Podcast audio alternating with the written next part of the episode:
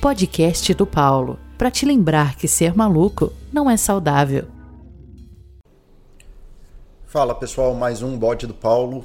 E antes de começar meu falatório normal, eu queria que você participasse aqui comigo de um experimento mental. Vamos imaginar que a gente está na Terra 2. E a Terra 2 ela é igualzinha ao mundo aqui da Terra 1, a Terra que a gente está aqui hoje, mas sem seres humanos. Inclusive sem você. Não é que todo mundo morreu, não, só fez puff, sumiu, nunca mais, nunca teve aqui, não tá mais aqui, sei lá, só sumiu mesmo e não tem nenhum ser humano lá. Tudo continua igual, mas sem seres humanos. A Terra continua girando, o Sol nasce e se põe, a natureza é e continua sendo o que ela sempre foi. O que é sucesso nesse mundo? É um cofre cheio de dinheiro? É um carro parado? É... O que a natureza pode te fazer que é sucesso? Uma árvore crescendo é sucesso, uma ilha é sucesso, uma onda gigante é sucesso. Eu queria muito que você parasse e tentasse achar sucesso nesse mundo sem seres humanos.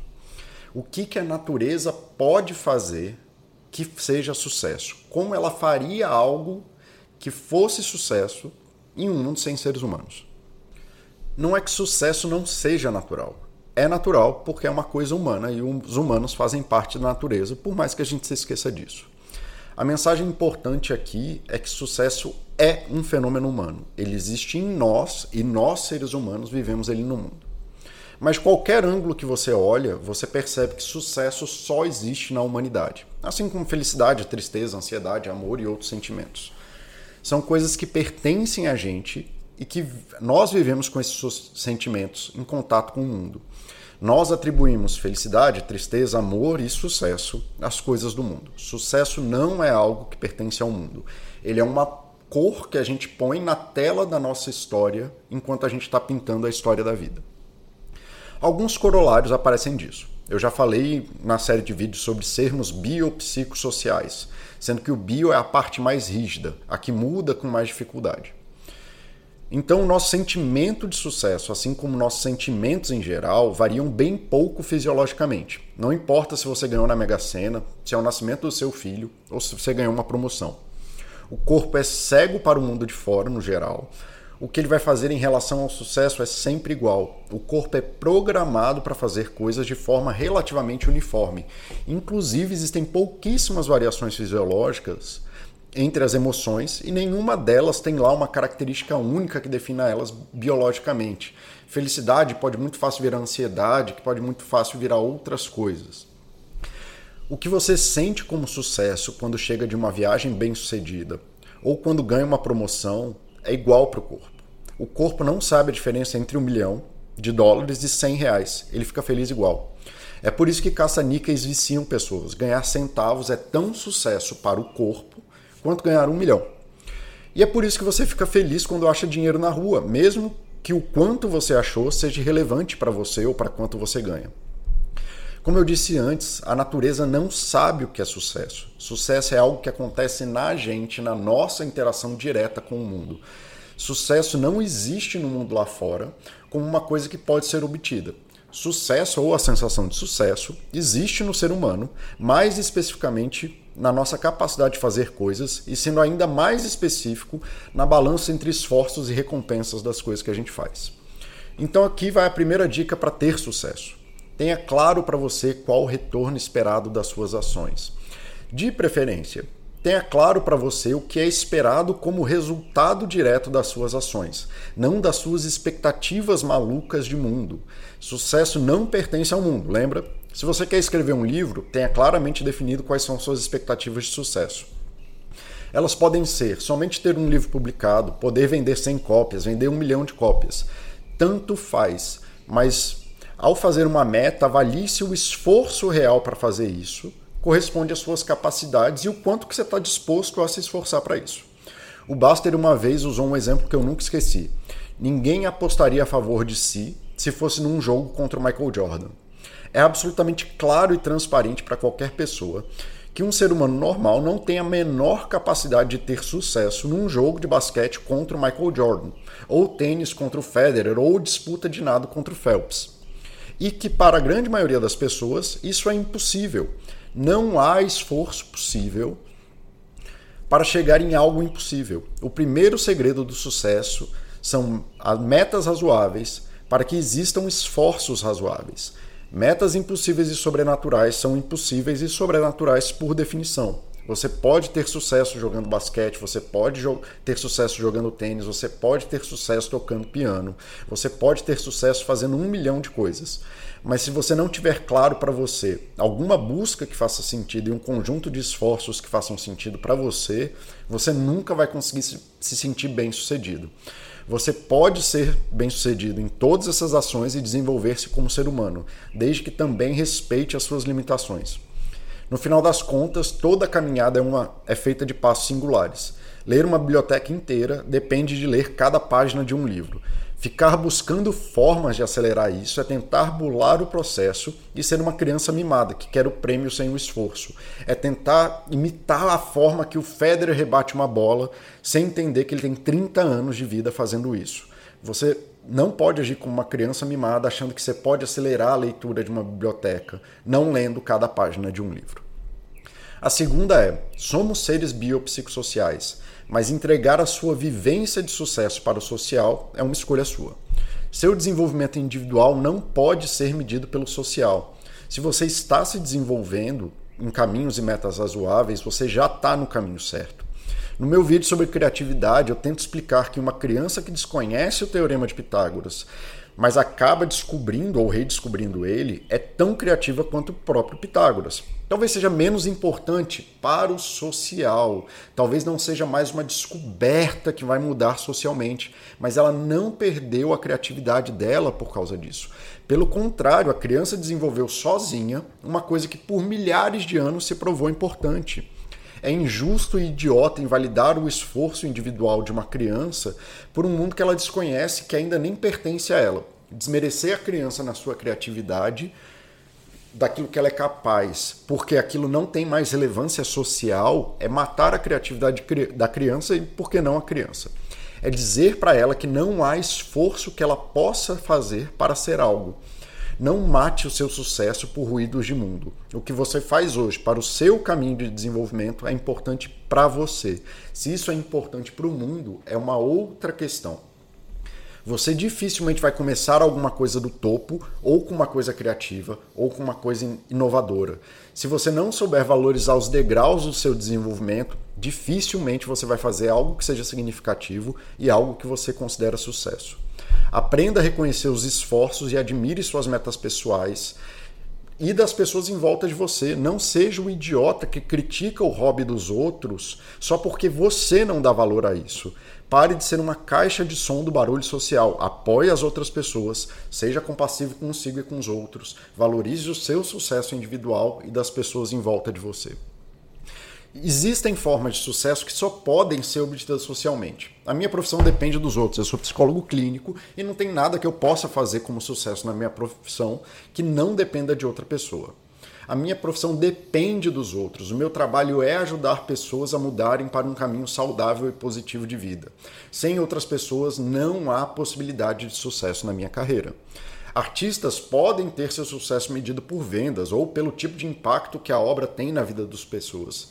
Se o seu sucesso depende das pessoas, fica aí a dica. Tenha claro para você qual é a mudança que você gostaria que elas fizessem. Pessoas, de forma geral, não vão conseguir reconhecer o valor total das suas ações. Não é maldade, é só assim que é a vida. Esperar reconhecimento dos outros por você ter feito aquilo que você acha melhor é um ato de egocentrismo. E ao contrário do que as pessoas pensam, é mais fácil ter reconhecimento por atos pequenos e direcionados a uma única pessoa do que tentar fazer algo que seja reconhecido por 8 bilhões de pessoas. Eu nunca conheci um cliente de nenhum tipo de negócio que paga mais caro do que é o serviço voluntariamente. Quem recebe o bônus da empresa nunca acha que recebeu o justo. As pessoas não vão reconhecer o seu trabalho na fantasia que você tem daquilo que elas deveriam valorizá-lo. Se você quer ter sucesso social, você vai ter que trabalhar continuamente para melhorar a vida das pessoas, independente do que elas desenvolvam. Quem criou a meta foi você. E a responsabilidade é sua. Então é muito mais fácil você ter sucesso com expectativas do que, que aquilo que você faz vai mudar a vida das pessoas, porque isso é relativamente possível, do que você ter sucesso pela expectativa do que você acha que as pessoas vão te entregar de volta. Sucesso é um processo, é uma onda. Ou você aprende a surfar a onda e se mantém nela, ou você vai ficar caindo e lutando contra o mar. Sucesso, como a maioria dos sentimentos, não é algo que pode ser conquistado ou determinado objetivamente. objetivamente. Você acorda descansado e dorme cansado. As nossas percepções de mundo variam durante o dia, mês, ano e dentro do mesmo dia. A sua percepção de um evento descansado é muito diferente de uma percepção de um evento onde você está cansado. A maioria das pessoas que eu conheço já superaram e muito as ilusões de sucesso quando eles, que eles tinham de 10 anos atrás. Eles conquistaram muito mais do que sequer achavam que eram capazes de conquistar. Ou você aprende a reconhecer as ondas que você surfou e as ondas atuais para se manter em movimento o máximo de tempo possível, ou vai passar a vida inteira reclamando que poderia ter pego a última onda. Sempre vai ter uma onda maior em algum lugar. Sempre vai ter alguém fazendo uma pirueta que você não sabe fazer. Sempre vai ter algum campeão ganhando algum prêmio que você não estava disputando. E nada disso importa, pois não há nada que você possa fazer sobre isso. Se você não continuar surfando, vai passar a vida olhando o sucesso dos outros e achando que não existem ondas para você. Muito frequentemente, ter sucesso em alguma coisa abre possibilidades que você nem sabia que eram possíveis. Sucesso é um jogo contínuo e infinito. Quanto mais você joga, mais possibilidades de ondas para surfar você tem. Quanto mais possibilidades você tem, mais divertido fica. Ter sucesso em uma empresa cria contatos com pessoas e possibilidades de empreendimento que você não tinha antes. Falar mais língua te coloca em uma posição privilegiada para aproveitar viagens de forma diferente, de formas diferentes. O maior benefício do sucesso é poder surfar ondas cada vez maiores e cada vez mais diferentes. O maior benefício do sucesso é poder, jogar jogos cada vez mais interessantes. Não é sair da mesa levando suas fichas e parar de jogar. A vida é um projeto que acaba na morte. Você vai criar uma vida até o dia que ela acabar. Sucesso é intimamente definido pelas escolhas que você faz para sua vida. Você não pode ter tudo, nem pode agradar todos. Se muito, você pode se responsabilizar pelos efeitos diretos das suas ações, mas dificilmente pode se responsabilizar pelos indiretos. Assumir buscas e as buscas que levam às suas necessidades e aos seus objetivos das suas ações é extremamente necessário para ter sucesso. Não é uma questão de egoísmo, é uma percepção de si e autodeterminação. Tem uma frase que eu odeio: cada escolha é uma renúncia eu nunca entendi direito o que, que uma pessoa estaria renunciando. Em primeiro lugar, dificilmente você está renunciando a algo de fato, ou algo que é de fato importante. Eu não estou renunciando agora a ser piloto de helicóptero ou ser presidente dos Estados Unidos. Isso não são escolhas que eu sequer queria ter.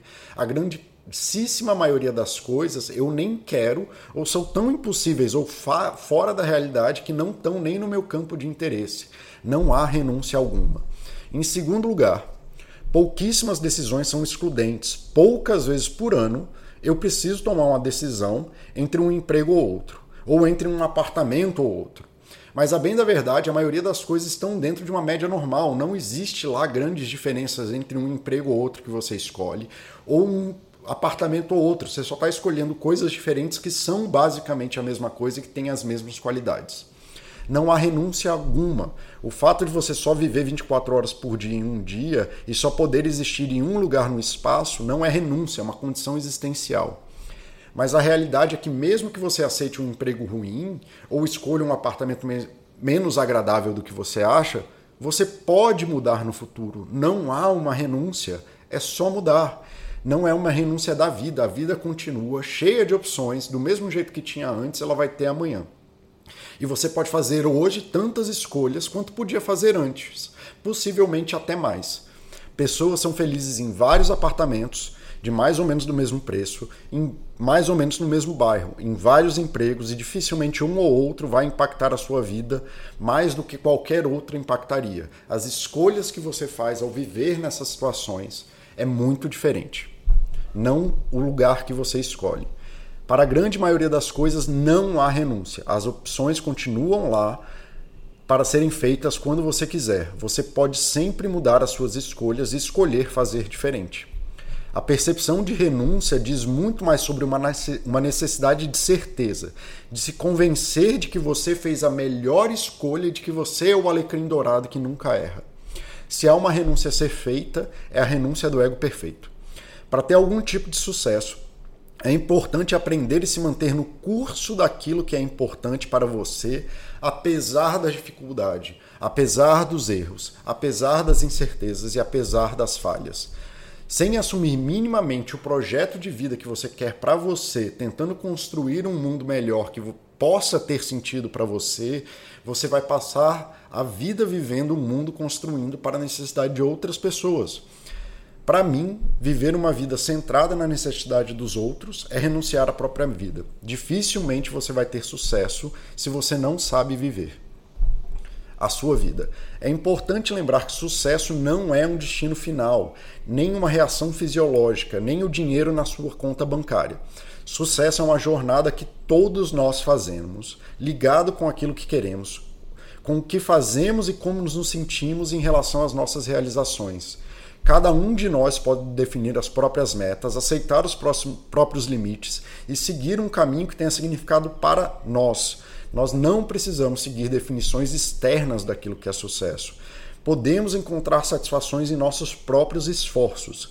À medida que seguimos em frente, vamos nos lembrar que sucesso está na busca contínua de crescer e melhorar, em celebrar nosso progresso não importa quão pequeno eles possam parecer. Sucesso é uma das cores que usamos nas pinturas que fazemos das nossas vidas. E o segredo está em continuar pintando, evoluindo e aproveitando a jornada, pensando mais nas relações entre as diversas cores do quadro do que tentando fazer um quadro monocromático que agrade todo mundo.